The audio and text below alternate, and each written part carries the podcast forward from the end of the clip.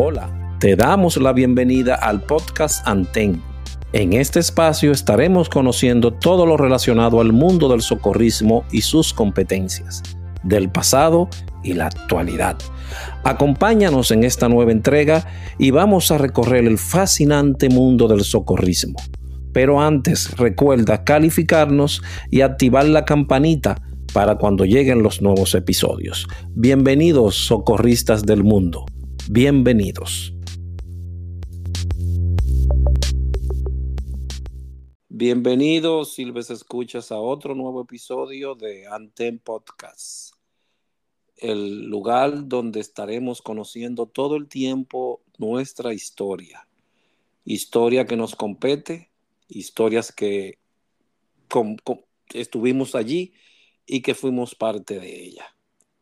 Hoy con un nuevo invitado que nos dirá parte de su historia también y que muy bien conocido, muy bien conocido. La historia es cuestión de supervivencia. Si no tuviéramos pasado, estaríamos deprovisto de la impresión que define a nuestro ser. Recuerden, en Spotify pueden seguir hacia abajo en la breve reseña que se hace del episodio y hay algunas preguntas que ustedes pueden llenar ahí e indicarnos la respuesta que, de la pregunta que ponemos. Es simplemente un tiempecito que se debe de tomar para hacer esto o si quiere también hacernos llegar su comentario a través de Gmail con una nota de voz para nosotros ponerla aquí en uno de los episodios. Bienvenidos, Radio Silves Escuchas. Buenas noches y de vuelta otra vez en el aire. Gracias por estar en cabina con nosotros, gracias por la invitación Santiago y, ¿por qué no?, a todos los que nos escuchen. Para hoy tenemos un entremés con una la confianza que me une a él, voy a decir, muy pintoresco. Es una de esas personas que francamente le ponía sazón al servicio, tal vez todavía lo hace, si no ha cambiado sus, sus rayas. Esta persona, Victoria, ha dedicado mucha parte, una gran parte, si no toda su vida, a lo que es el servicio del hombre para el hombre, del hombre a la humanidad, del humano para la humanidad. Sin más preámbulo, Elvin Román Veras. Buenas noches, hermano. El micrófono es tuyo. Adelante.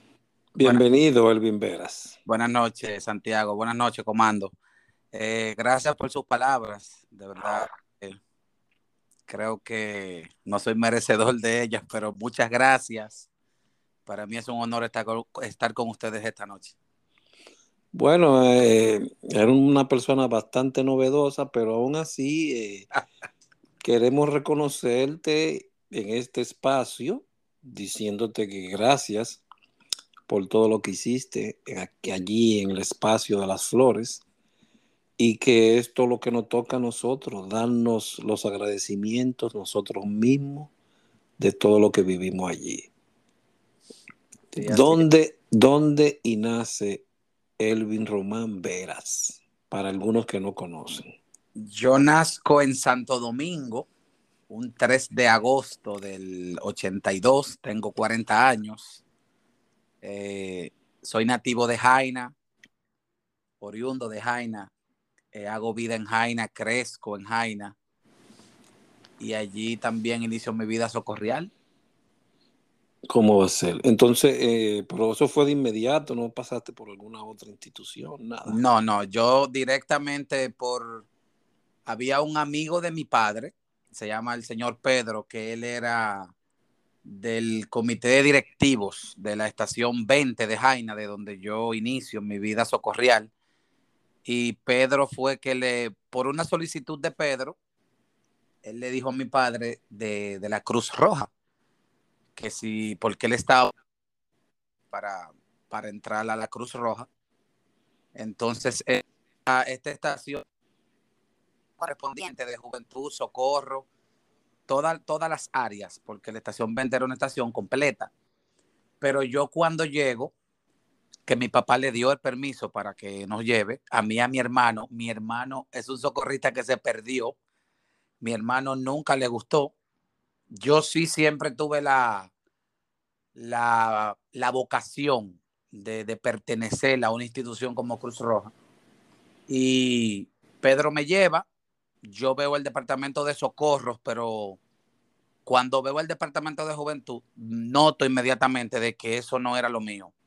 O sea, yo me incliné inmediatamente por, perdón, por el departamento de socorros y allí entro como, como brigadista o como miembro, como nos decían, nos decían miembro.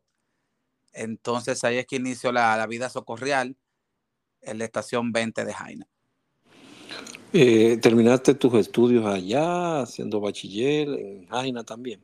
Sí, en el inicio en la escuela, una escuela pública que se llama Activo 2030. Hoy es un liceo completo de, de estos, que, de estos liceos modernos.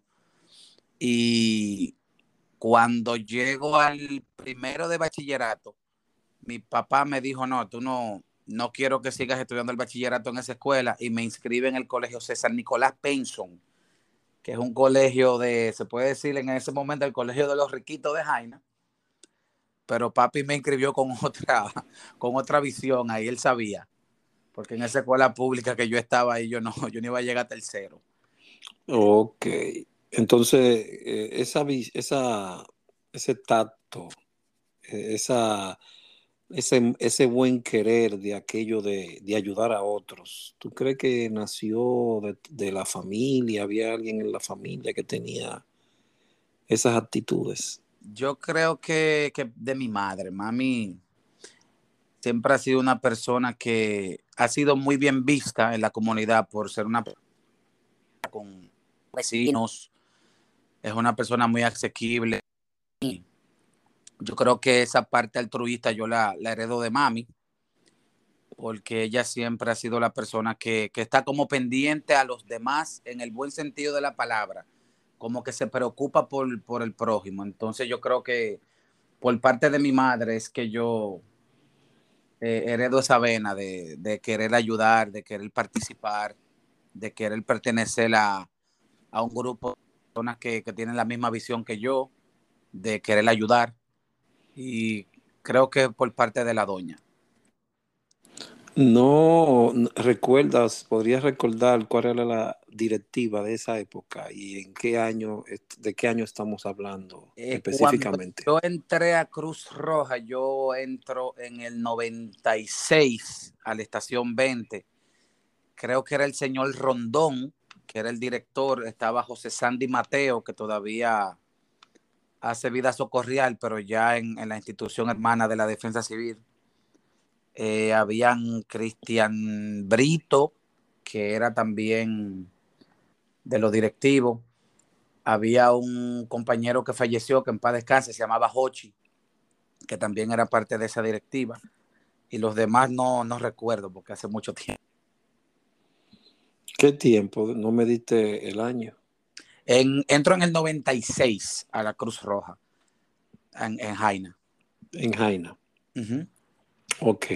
Yo pensaba que era más, más hacia atrás. No, yo entro entonces, al 96. Entonces, ¿qué tiempo, qué capacitaciones tú tomas en Jaina? En Jaina hubo un tema, perdón, que el licenciado Merete, que vayan los saludos y el respeto para, para él. El licenciado Merete. No, lo, dij, no lo dijiste bien, te va, te va a caer una zaranana. José Merete con doble T. Merete JM. José con doble T.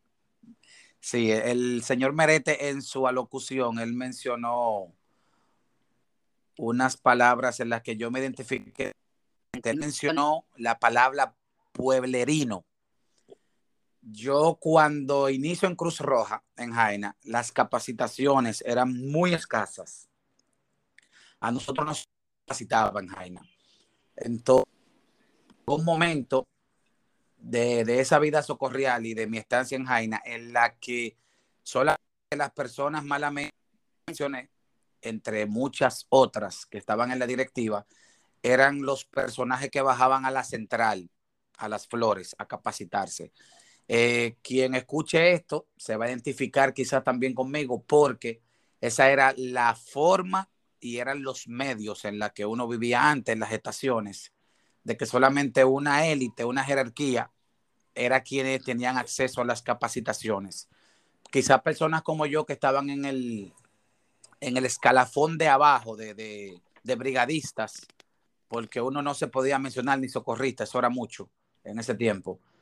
Esas personas solamente eran las que tenían acceso a venir a la central a capacitarse. Entonces, eh, la central en el 8, antes del huracán, solicita que las, los locales o las estaciones suban con un personal, no solamente la, los, los, los directivos, sino que suban con un personal de socorristas, de brigadistas, para capacitar.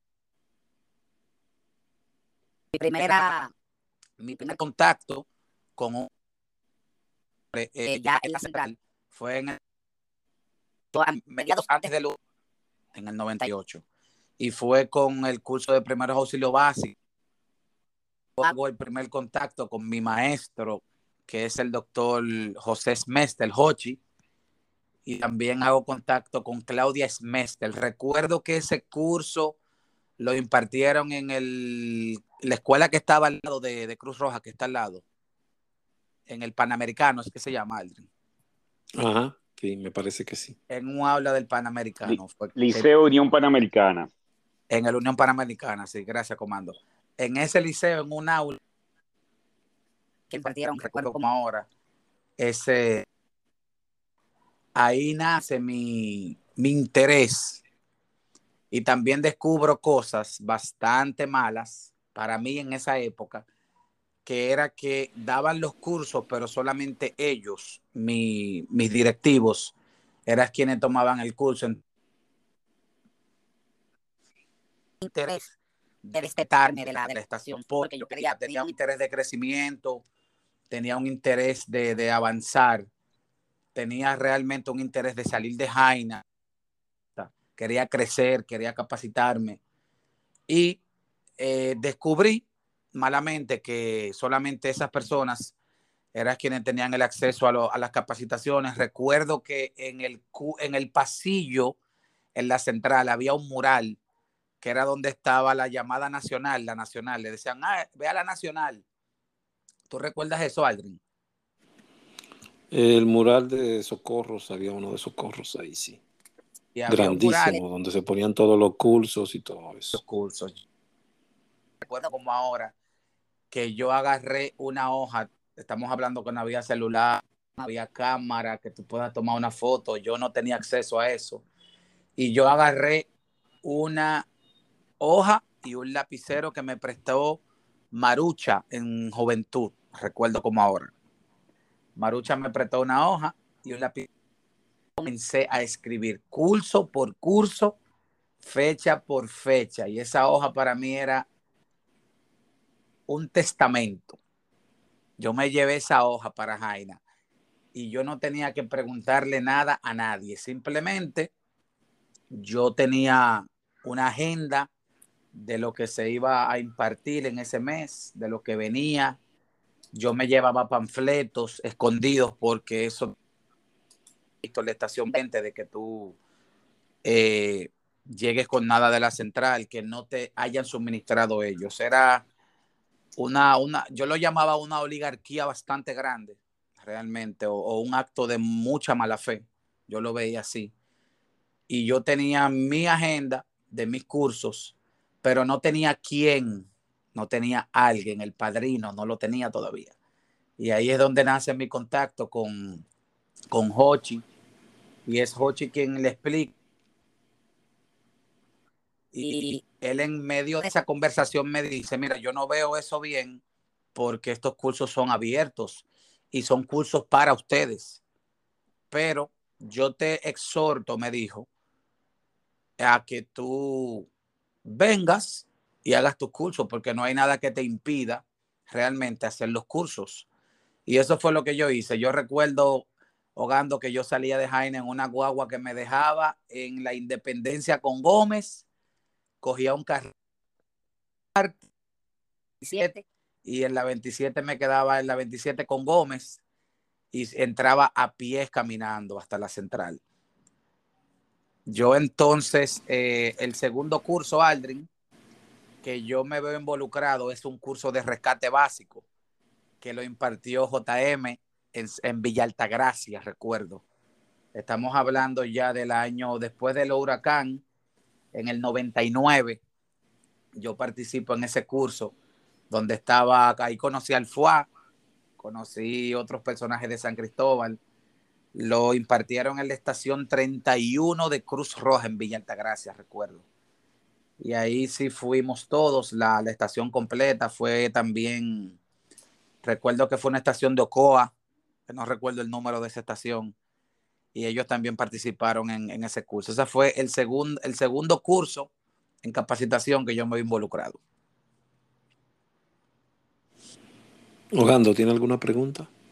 No, básicamente un comentario. Y eh, Elvin, aunque tú entiendes que la pasaste duro para poder eh, avanzar en la estación, había otras estaciones que le tenían prohibido a sus miembros apersonarse a la sede central, porque si lo hacías, le llegaba la notificación y siempre le llegaba al director de la estación que so and so, fulano de tal, estaba en la, en la sede central, autorización ni buscando nada oficialmente, eso era causa automática de expulsión. Eh, fueron una de las cosas que, con las que más peleamos cuando eh, como digo yo, tuvimos la sartén por el mango, pero entiendo que no era fácil tampoco para los directivos, porque como bien había dicho JM, es cierto, es difícil mantener los grupos en las provincias, pero eh, vaya, e, era la corriente. Entonces, haces el curso de rescate básico, eh, ¿cuál otro continúa? Por cierto, ¿quién era el director nacional de socorros en esa época? De la Rosa, el señor de la Rosa, y estaba, recuerdo, en operaciones, eh, que era el, director de, operaciones nacional, el señor Miguel Ángel Candelario, que también me recibió, que tenía también conocimiento de mi situación en Jaina. Contestando Aldrin, haciendo un pequeño preámbulo eh, con, lo, con el comentario del comandante Ogando yo me vi envuelto en muchos problemas en la estación 20, porque ellos sí sabían que yo estaba tomando capacitación, pero ellos le estaban sacando provecho a esas capacitaciones cuando en Jaina, al ser un municipio que se veía envuelto en muchas actividades en las que Cruz Roja participaba, ellos me estaban sacando el mayor de los beneficios. De hecho, yo me percaté dentro de esos problemas que yo tuve, que fueron muchos con, la, con los directores, pero ellos nunca pensaron en expulsarme. Me explico. Ante los ojos de nosotros lo está haciendo mal y está rompiendo reglas, pero se está capacitando y aún pertenece a la estación 20. Eso era lo que ellos pensaban y eso era lo que yo percibía. Entonces, ellos me sacaban el mayor de los beneficios, me buscaba mi lío, como le estoy diciendo, pero yo no, yo no desistía, o sea, yo seguía, seguía y seguía y seguía hasta que llegué a otro nivel y a, tener contacto ya con quien yo llamo mi padre en lo que es esta carrera que he llevado de, la vida de emergencias prehospitalarias, de la vida de ambulancias, que es César Delgado. Yo doy con César Delgado ya a mediados del 99, 2000, ya estamos hablando de varios años eh, capacitándome y, yendo a la central. Ya en Jaina, en la estación en ese tiempo, para ese tiempo, ya ellos me hubiesen bajado bastante la corriente ya en, cuanto a, la buscadera de, choques frontales que teníamos por, por mi visita a la central. Ya en ese tiempo yo era visto como un socorrista en, en la estación del distrito, pero todavía no, no tenía acceso a, las, a las ambulancias por cuestión de nivel y capacitación, que eso era lo que, lo que predominaba en aquel tiempo allá. Ok, entonces ahí tú estabas en la nacional y después pasaste al distrito. Sí, cuando hago contacto con César, es que yo paso al distrito. Yo recuerdo que en ese tiempo, en un curso que nos estaban dando, que era de, de la batalla de Solferino, recuerdo que era, nos estaban dando esa inducción y yo me, eh, ahí fue la primera vez que mis ojos vieron el monovuelo de la UNEN. Y yo recuerdo como ahora que yo me quedé rato mirando a Estefan Candelario y a, a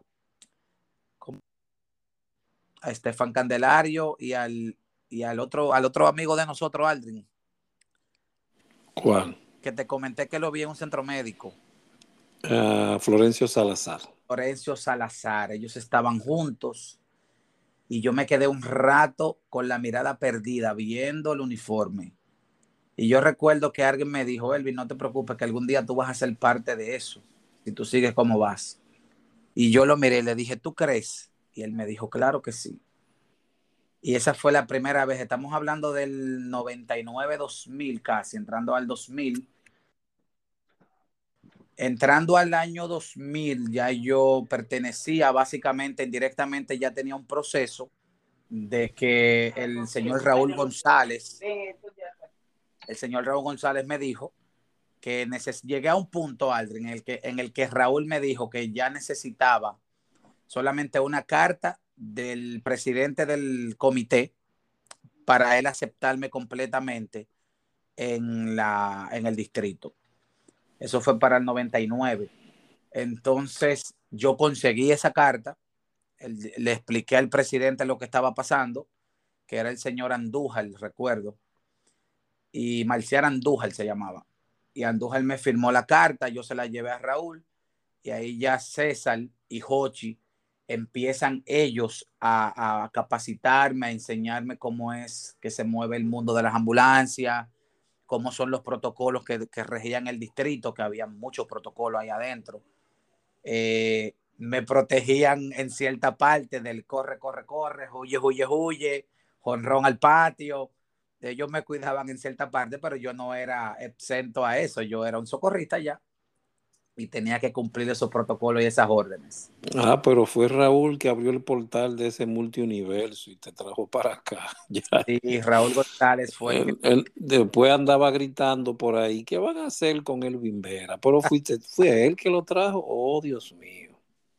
Raúl fue que me, que me dio la, la entrada, que le agradezco al, al distrito, ya con mi carta firmada. Recuerdo que mi, mi primer servicio grande en Cruz Roja fue en diciembre del 99 en la Plaza de la Bandera. Yo no sé si tú recuerdas ese concierto, que era de la Brugal, se llamaba Roncierto Brugal 2000, que trajeron a Marco Antonio Solís y esos artistas. Fue en la Plaza de la Bandera. No me recuerdo, pero Sí, ahí fue mi primer... Entonces, ¿no llegaste a tomar otros cursos de emergencia médica como PWA y esas cosas? Yo participé, Aldrin. El comandante Ogando te dijo que yo era un personaje pintoresco del distrito porque yo participaba en todo. Yo tengo todos los cursos que en ese tiempo se pudieron ver dado en Cruz Roja. Tengo el CPI, participé en el PAI, participé en el PWA dos veces porque saqué nota baja en uno y César me dijo, no, tienes que participar en el segundo que se va a dar. Participé como paciente, yo no sé si el comandante Ogando recuerda cuando dieron, que vinieron unos puertorriqueños, yo no recuerdo el año, vinieron unos puertorriqueños a dar el primer BTLS que se dio, que trajeron unos vehículos, una chatarra para, para dar las prácticas en la central, en el patio y yo participé en ese curso, pero como paciente. O sea, no, no participé directamente ya, no, nunca toqué la quijada de la vida, la, pero sí participé como, como paciente y, ahí estando sentado me nutría bastante de lo, de lo que era el curso y eso. No recuerdo bien el año, pero fueron unos puertorriqueños que luego dejaron los equipos eh, donados. El equipo que se usó, ellos lo donaron para, para el distrito, que era el equipo que teníamos en la Alfa 10, que era la unidad de rescate que, que participaba con nosotros en, en, la central. En, en el distrito, en, la, en, la, en el comité del distrito. En el comité. Ogando, ¿tú recuerdas la fecha de ese curso? Eso fue cuando estuvimos en el exilio, por eso es que no lo recordamos. Sí, pues me quedé en silencio por esa misma causa. Es, él está hablando del mismo curso que dijo eh, JM, que se dio sobre explicación vehicular. Sí, no era BTLS, eh, BTLS no era el nombre, Elvin Vera, eh, porque BTLS era, es otra cosa. No, fue el, curso, que... fue el curso de este... que es la, la, la palabra en español. Y fue el, el curso de explicación. Sí, creo que fueron unos bomberos de Puerto Rico que vinieron a darlo. Ok, ok. Entonces, ¿con quién tomaste el PWA? Eh, con usted. con usted, recuerdo que también me dio clases eh, Claudia Smester, creo que estaba. Había otra persona que no recuerdo y había una parte que era la parte más difícil, que la tenía también Raúl González, que era de una práctica que se daban en su oficina, Aldrin era, que teníamos un tiempo con un maniquí en la oficina de Raúl, cuando lo hacíamos mal, nos sacaban. Creo que en esa parte también estaba el comandante Ogando.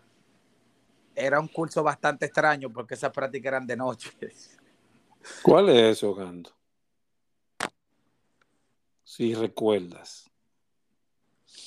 Eh, bueno, cuando yo servía de víctima era para medir la, el expertise, la proficiencia del socorrista tomando la presión arterial.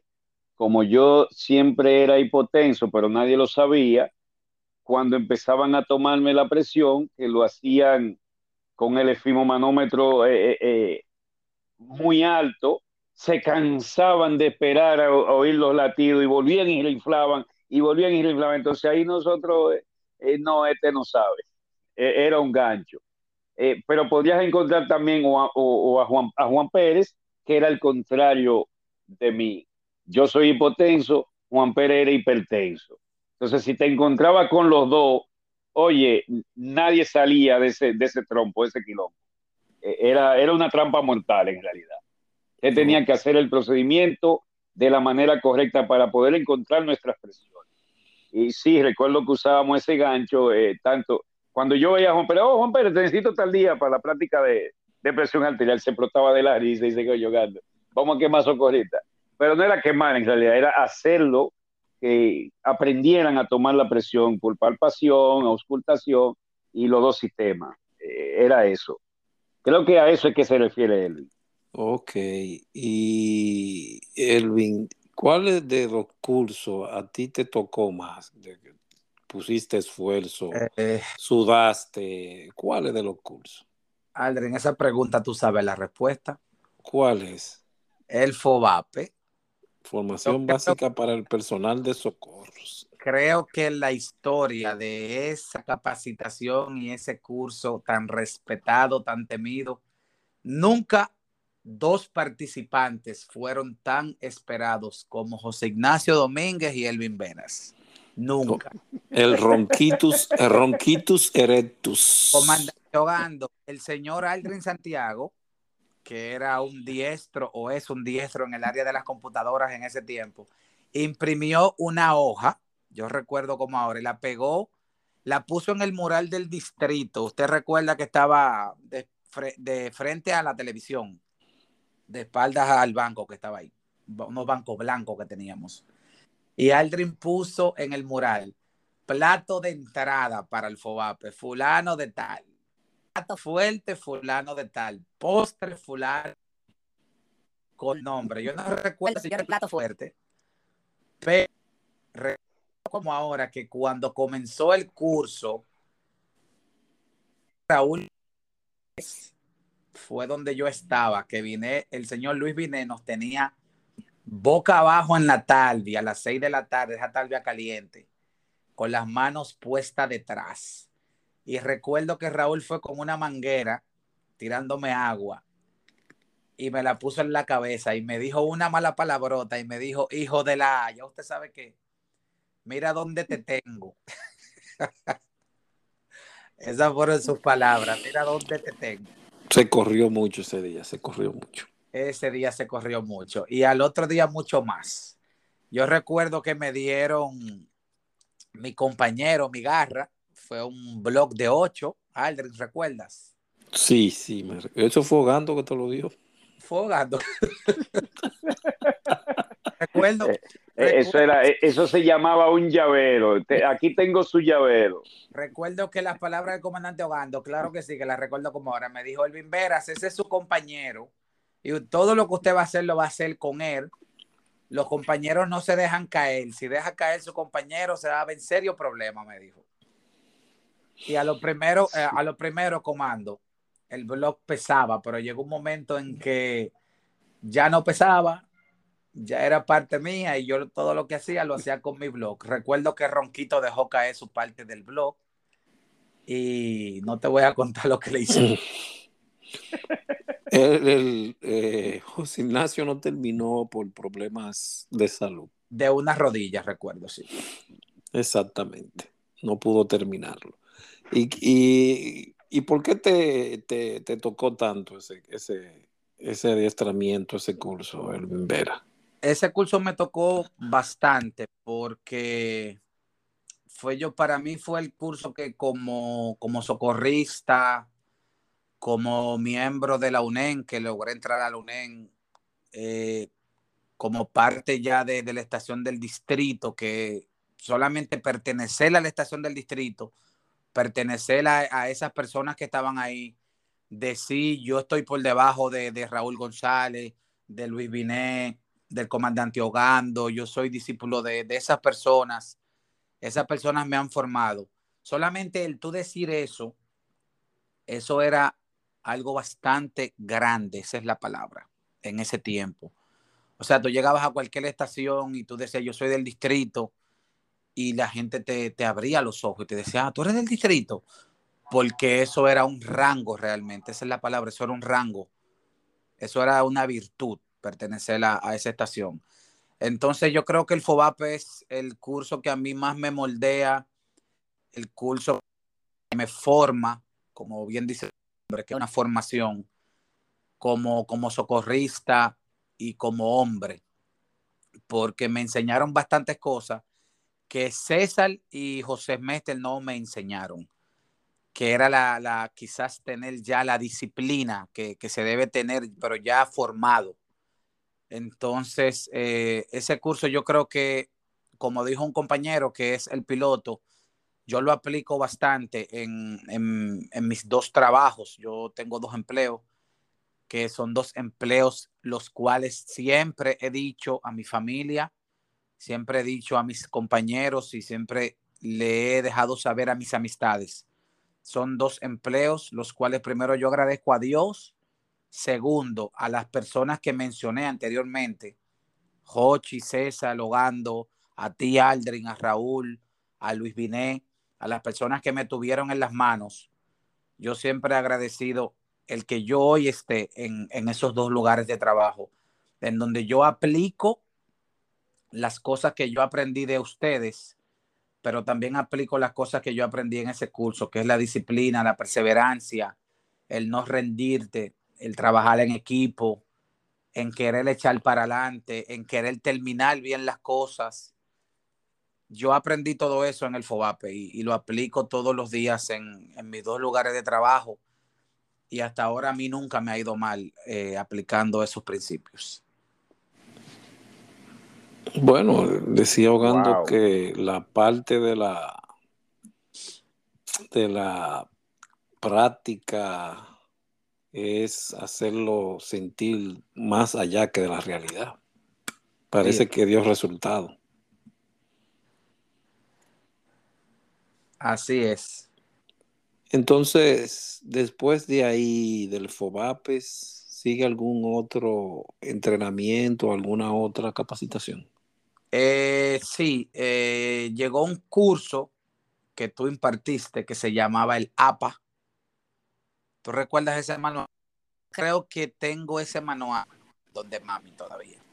Eh, asistente de primer auxilio avanzados. Sí, tengo ese manual eh, yo no sé de quién es autoría ese manual. ¿Quién fue que hizo ese manual? Esos son de OFDA, según me tengo entendido, creo. No me recuerdo bien. Yo participé en ese curso. Eh, paso después, eh, ya en cuanto a operaciones, estamos hablando, yo duré bastante tiempo en el distrito. Yo recuerdo que yo también pasé a trabajar, eh, pasé a participar en la labor social con José Ignacio y con César, eh, programa que luego heredé, heredé, el programa de labor social. En Cruz Roja era yo que daba la, las capacitaciones. Eh, no hice el curso de, instructor completo, pero sí tenía la, las nociones, porque me indució a eso, me indujo, eh, me dio la inducción. Entonces yo heredé el programa de, de labor social junto con David Javier y Luis Familia, José Ignacio, cuestiones laborales, que creo que trabajaba en, en, la, en la zona este, en una compañía de, de ambulancia que se llamaba Correa, creo que. Entonces él abandonó el programa y ahí es donde yo entro para sustituir a José Ignacio, pero yo terminé heredando el, el programa de la labor social y recibíamos los domingos todos esos chicos de los colegios por, por una idea que yo tuve, el programa de labor social, porque yo analicé, dije, pero ven acá, aquí solamente viene el colegio Luis Muñoz Rivera, el Colegio del Carmen, el Lux Mundi. Aquí yo no veo el Liceo Juan Pablo Duarte. Y David me dijo, no, Elvin, es que eso se presta a otra cosa, tú sabes que otro tipo de público. Yo le dije, pero vamos a darle la oportunidad, David. Y gracias a una idea que yo tuve, eh, entraban la, las escuelas públicas también a la labor social y también entró a, a finales ya del programa, entró a la Universidad Abierta para Adultos, la UAPA también le damos eh, la, la, labor social a esa universidad. Ok. Ogando, ¿tiene alguna pregunta? No, no, eh, solo quería traerlo un poquito hacia atrás cuando Elvin hablaba de, de los protocolos para aclararle a los radioescucha o a quienes no se escuchan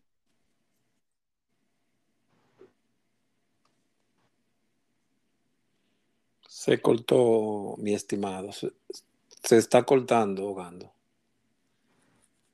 Ah. Yo los he escuchado a ustedes entrando y saliendo toda la noche. Ahora se escucha, ahora se escucha bien.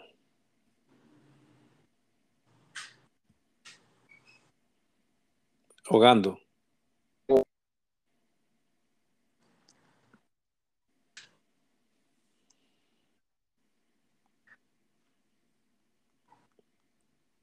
Parece que Ogando tiene un problema técnico. Sí. Entonces, eh, ¿cuánto tiempo pasaste en, en, Ogando? ¿Me escuchas ahí? Ogando. Ok, ¿Qué, ¿qué, tiempo duraste ahí en las 60, en la 40? ¿Cómo eran? ¿60 horas? Eh, 60 horas. Hasta la entrada del, desde el tiempo que te dije. Entonces, eh, dando las clases en Cruz Roja, la Flores no había la escuela de capacitación. Creo que se pausó en ese tiempo y no, no había, creo que un incumbente que, que imparta las capacitaciones. Creo que ese programa cerró totalmente. La escuela estaba cerrada. Entonces, la única la única vía de capacitación que, que, había en Cruz Roja éramos familia y yo, porque también César Delgado llegó un tiempo en el que él tuvo, por cuestiones laborales también y de estudio, que retirarse de la labor social. Entonces, donde familia y yo heredamos el programa. Entonces, el programa era la única, la única alternativa de un curso que tú puedas ver, que tampoco era un curso muy formal, porque era entrenamiento básico de primeros auxilios que se le daba a los muchachos, entre otras cosas que ofrecía el programa. Entonces, eh, entra el 911 entra en vigencia el 911, llegaron los vientos de que se iba a iniciar el programa del 911, el sistema de emergencias, y el señor Sergio Vargas Puente se acerca a mí y me dice, Elvin, eh, necesito una reunión contigo porque necesito plantearte algo. Yo me reúno con Sergio como cinco días después y él me explica, mira, se va, están haciendo un plan de formar el sistema 911, el 911, como se le llamaba, que nadie le decía 911 cuando inició el 911. Y van a llegar unas ambulancias. Yo necesito que te familiarice con esa ambulancia porque necesito que tú le des la primera inducción al personal que va a trabajar en la ambulancia. Y yo le dije, yo no tengo problema entonces ya yo trabajaba en ese tiempo en la zona franca de Jaina, en, la ambulancia. Yo era el personal de ambulancia de la zona franca. Ahí duré 12 años trabajando, Aldrin. 12. 12 años duré trabajando en, 12 años. 12 wow. trabajando. También Cruz Roja me ofreció la oportunidad de empleo de trabajar en SOS Ambulancia, pero ahí yo caí en un gancho. Ese tema yo no lo voy a tratar. en el gancho. ¿Por qué? Eh, por un sistema de trabajo no muy convencional que tiene el dueño de la empresa. Por eso otro tema que quien haya pasado por ahí se va. Todos, todos gritaban por el mismo. Sigamos adelante. Entonces yo me reúno con Sergio, él me plantea lo que él necesitaba, llegan las ambulancias, llega el personal, bastante gente, Aldrin, bastante gente.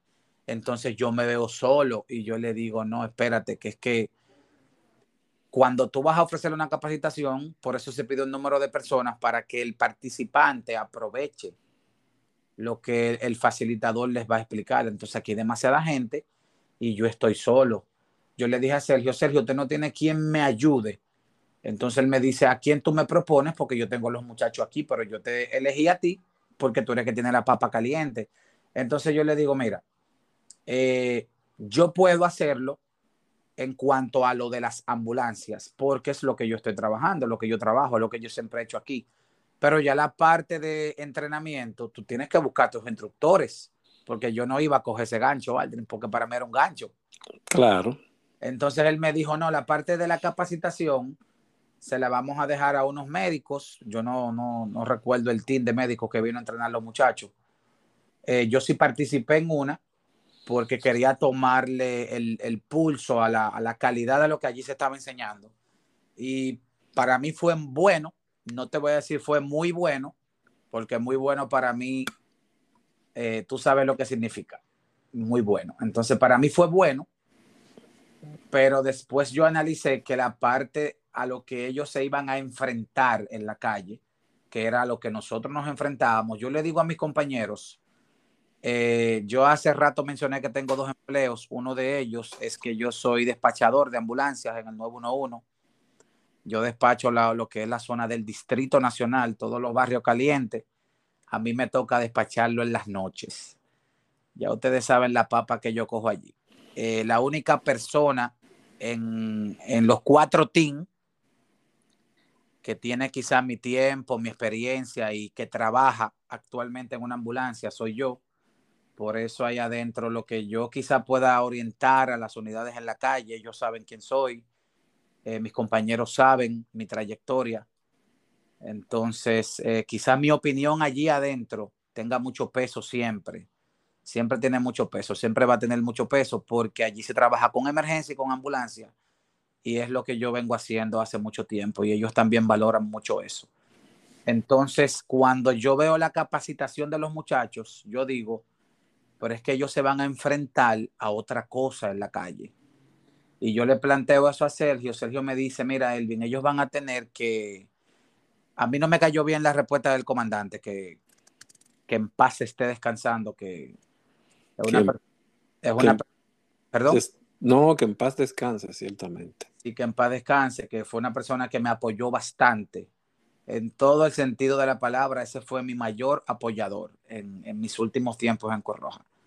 Siempre le voy a tener ese cariño, ese respeto y, y, nunca va a ser olvidado por mí.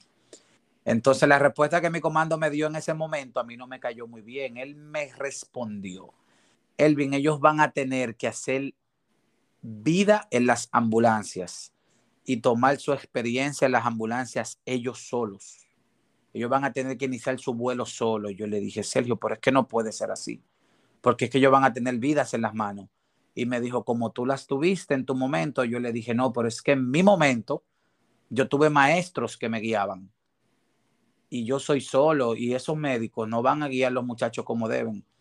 Entonces, Aldrin, eh, malamente, cuando el sistema arranca, empiezan a salir los videos que tú conoces de, de, las metidas de pata. Ellos formaron el tercer o cuarto, comandante Ogando, no sé si el cuarto o quinto escuadrón mete la pata. Yo, yo formaba parte del primero de, de, los, de los tiempos en el distrito. Yo era el abanderado, Aldrich. Tú eras que llevaba, tú eres el portabandera. Una, una bandera con un pie metido en un hoyito. Entonces, ese era el escuadrón mete la pata. Eh, salieron los videos malamente de los muchachos, eh, videos que se fueron corrigiendo, que, que, fuimos corrigiendo con los actores. Me tocó muchas veces, eh, recuerdo que un joven subió un paciente con los pies para adelante y do, donde iba la cabeza estaban los pies. Lo grabaron, ese video salió. A ese joven yo duré en el sol lo que me enseñaron mis comandos, que la, la docencia se imparte mejor en el sol, bajo la luz del sol. Duré una hora en el sol dándole la vuelta a la ambulancia, subiendo y bajando la camilla. Dándole la vuelta a la ambulancia, subiendo y bajando la camilla, con una persona montada en la camilla. Y yo me, yo me propuse de que ese más nunca, mientras trabaje en una ambulancia, suba mal un paciente. Porque así me lo enseñaron a mí, en el sol. Es que tiene vitamina D, como decíamos nosotros. Entonces, ya ahí sigue trabajando en los dos lugares, eh, siguen las capacitaciones, ha tomado más cursos, ¿qué has hecho? Sí, eh, luego yo a una escasez de, capacitación, ya esos son en estos tiempos actuales de, mi vida, hay una, a, se presentó una escasez en la capital de personas que, que ofrezcan capacitación. Entonces eh, viene, eso fue como en el, creo que fue 2015, 2015, 2014, yo no recuerdo el año. Vino un curso muy avanzado que lo trajeron una, unas personas de, de, Ecuador, que vaya el saludo para mi también maestro, el doctor Guillermo Pérez Chagenberg y esa persona viene de Ecuador a Santiago, yo tengo contacto con un compañero de Santiago, de, la, de los hermanos que la institución me, me, me, ofreció, me brindó. Y mira, Elvin, vienen unas personas, si tú quieres yo te guardo un cupo, pero el curso es muy caro. Y yo le pregunté la fecha, como siempre, Aldrin, tú sabes que uno buscaba a los padrinos. Yo hice las diligencias, me conseguí los padrinos y yo participé en ese curso. Eh, tuve el honor que bastante también lloré de que fui la nota más alta de ese curso. Y yo le ofrecí mis notas tanto a Hochi, le mandé los, los certificados a Hochi y a César, porque para mí siempre va a ser lo que yo hago, para mí siempre va a ser un homenaje para ellos dos. Entonces yo le ofrecí esas notas en honor a ellos.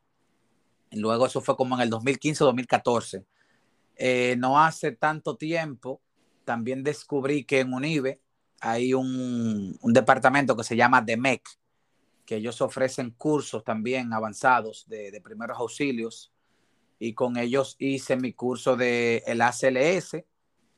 Ese curso tiene como, tengo con el curso como cuatro, como cinco meses ya tengo con el curso, con la licencia. Hice el, el, el, ACLS, lo he hecho dos veces con ellos, bastante caro también me sale. Pero ya en esta parte de, de, de, mi, de mi vida, yo no consigo tantos padrinos porque tengo la capacidad monetaria de costearme los cursos. Entonces, en Unive que he hecho mis últimas capacitaciones, hice un ACLS, hice un primer auxilio en infante, un PALS, que casi me quemo porque los protocolos me los cambiaron totalmente, pero salí a flote, salí bien. las muchachas me, me orientaron, me dijeron, mira, Elvin, es que esto es otra cosa. Entonces, eh, no fui orientado realmente, pero logré salir a flote, saqué buena nota también. Y esos son los últimos dos cursos en los que yo eh, me he visto envuelto. ¿Jugando alguna pregunta? Bueno, parece que jugando. El comando como que salió. Eh, sí, entonces eh, ha continuado la vida en, esa, en ese aspecto de la medicina propitalaria. Así es. ¿No crees tú que tú tenías todos los números del sorteo como de vivir en Jaina y tal vez ser delincuente o algo, Elvin Vera?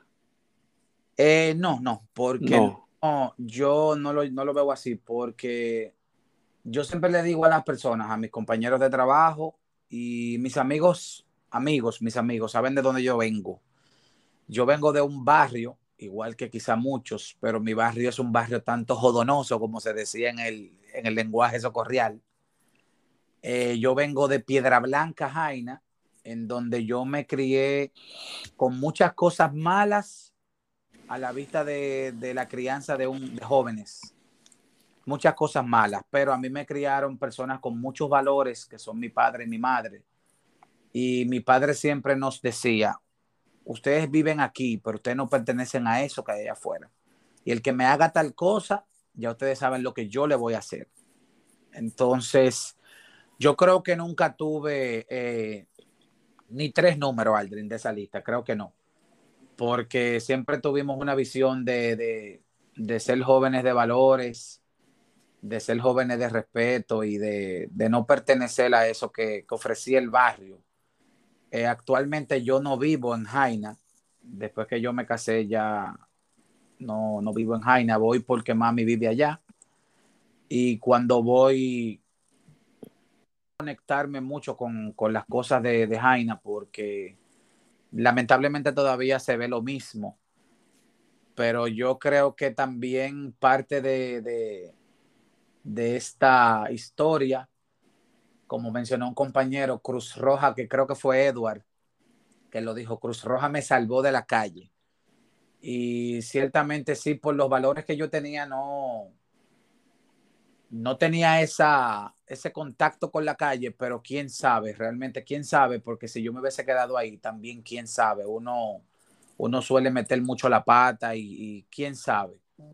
Pero comparto la palabra o la, o la frase de Edward de que Cruz Roja me salvó de la calle y yo en ese tiempo no veía nada más que no sea eh, Cruz Roja yo entré allí con un fin de, pertenecer, de crecer, de, de, ser parte de esas personas y gratamente hoy en día yo mantengo una casa, mantengo una familia y es gracias a lo que yo aprendí allí. Eh, tengo una carrera no universitaria, la cual llamo paramédico, malamente paramédico, y trato de, de mantener malamente no, porque no estás en la en el curso en lo que se está impartiendo en la Universidad Autónoma de Santo Domingo. Sí, yo estoy inscrito, yo me inscribí. Entonces es una carrera técnico profesional. Sí, yo estoy, yo fui de la, de la segunda promoción que me, me inscribí. Tú recuerdas que tú fuiste también el artícipe, eh, artícipe de, de un curso que se ofreció que fue el técnico superior, que fue el primero que se ofreció. ¿Qué año fue eso, Aldo? En la Universidad Autónoma de Santo Domingo, creo que en el 2010, una cosa así, no recuerdo muy bien. 12 ¿qué fue. 12, yo creo que sí, sí, sí. Sí, 2012 fue. Yo participé en esa, en esa primera promoción de técnico superior. Sí, porque es que sigo creyendo en la parte de una casa de alto estudios Universidad Autónoma de Santo Domingo. Esa es tiempo desde el 1538, señores. Entonces, para mí, confiar su futuro es ahí. Sí, ellos nos ofrecieron la casa, las aulas, de hecho, la graduación de ese curso fue en la biblioteca, recuerdo, y La graduación concluyó con un simulacro, recuerda que hicimos de un accidente. Y, y el de, y el de ahora, eh, casi todos son, no, no casi, no, todos son médicos emergenciólogos que están dando clases ahí. Sí, sí. De- que me imagino que debe de ser bueno porque tú estás ahí. Sí, hay muchas, hay muchos profesores buenos que son emergenciólogos que conozco también, que trabajan en el sistema como emergenciólogos, como coordinadores. Y las clases son muy dinámicas, es otro ambiente, son otros tiempos, hay muchos equipos para que los muchachos aprendan. Se toma mucho igual la opinión mía por la experiencia. eh, yo voy siempre, como siempre lo he hecho, yo voy en cero porque hasta enseñando se aprende. Entonces, yo trato de ir en cero. Eh, hay muchos compañeros que estudian medicina, pero que no entienden mucho el mundo de la prehospitalaria. Para esa parte estamos nosotros. Y uno, yo siempre trato de ir en cero para, para nutrirme lo más posible, porque siempre tú aprendes algo, Aldrin. Siempre se aprende, siempre. Todo el tiempo, todo el tiempo. Va, la única forma de aprender es vaciándote para que te puedas llenar de nuevo. Elvin Vera, casi al cierre, eh, vuelvo y te repito, eh, en agradecimiento real de lo que hiciste y lo que estás haciendo por muchas personas más que tal vez nunca te lo han dicho. Así es. Entonces, este es el podcast para decírselo a cada uno de los entrevistados. Gracias por tanto y por todo. ¿Tiene algunas, algunas palabras al cierre? Sí, eh, agradecerles a, a las personas que se vieron involucradas en lo que es esta historia de, de nosotros, Dantes. Agradecerles siempre, eh, siempre voy a estar agradecido, Jochi, César, Logando, de ti, de Raúl, de Binet, de Alexis, de muchas personas que se vieron, que pusieron su granito de arena para que uno se forme, para que uno nazca. Entonces siempre le voy a dar las gracias a ellos, darle las gracias a las personas que pasaron eh, mucho antes que yo por la institución, por abrir los caminos, al señor eh, Valverde Podestad, que yo no tuve el placer de conocerlo porque no entré en ese tiempo, al, al señor de la Rosa, a los presidentes que pasaron por ahí, a Sergio Vargas Puente, no puedo dejar de mencionarlo tampoco.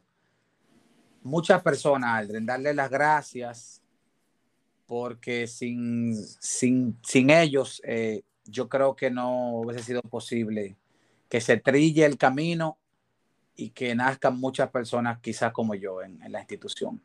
Y siempre voy a estar agradecido de eso. Muchísimas gracias por tus palabras, Alvin. Eh, señores, otro episodio más donde vemos otra persona más transformada por las flores. Esa estepa ha dado muchos frutos y seguirá tal vez dándolo en un futuro. Pero este es el futuro ahora y ellos trabajaron bastante en el pasado. Espero volvernos a ver en otro episodio y continuar entrevistando más personas para hacer la memoria histórica del socorrismo en la República Dominicana, porque ya casi estamos haciendo contacto con personas de otras instituciones también para realizar todo el espacio completo. Pásenla bien y nos veremos en otro episodio. Gracias.